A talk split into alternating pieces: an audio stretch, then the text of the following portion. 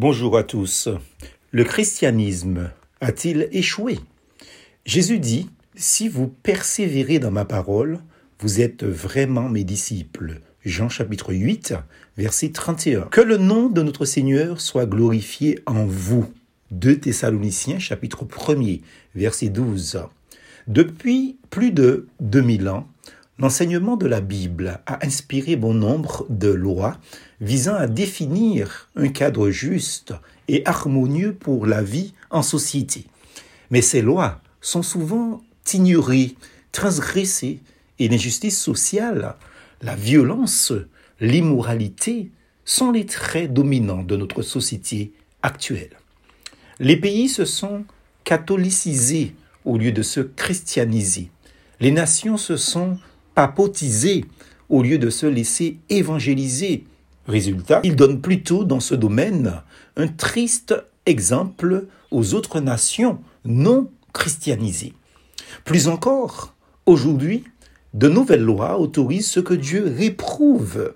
Faut-il conclure à l'échec du christianisme et à la victoire du mal sur le bien? Non, ce n'est pas le cas ce n'est pas l'enseignement de Christ qui a fait faillite et défaut, mais bien les habitants de ces pays en question dits christianisés. Dans leur ensemble, ils n'ont pas cru, encore moins vécu, l'enseignement de celui dont ils prétendent porter le nom, le nom de chrétien. On dira peut-être du bien de la morale chrétienne, mais on ne veut pas de Jésus-Christ qui en est la source, le modèle et la force. Nous qui nous déclarons chrétiens évangéliques, sommes-nous conscients que ce nom nous lie à Christ?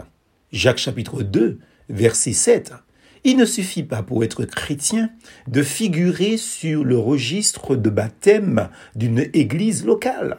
Ce ne sont pas ces livres-là qui seront consultés lorsque Dieu fera comparaître tous les hommes de toute race, de toute langue, de toutes les nations devant lui pour les juger.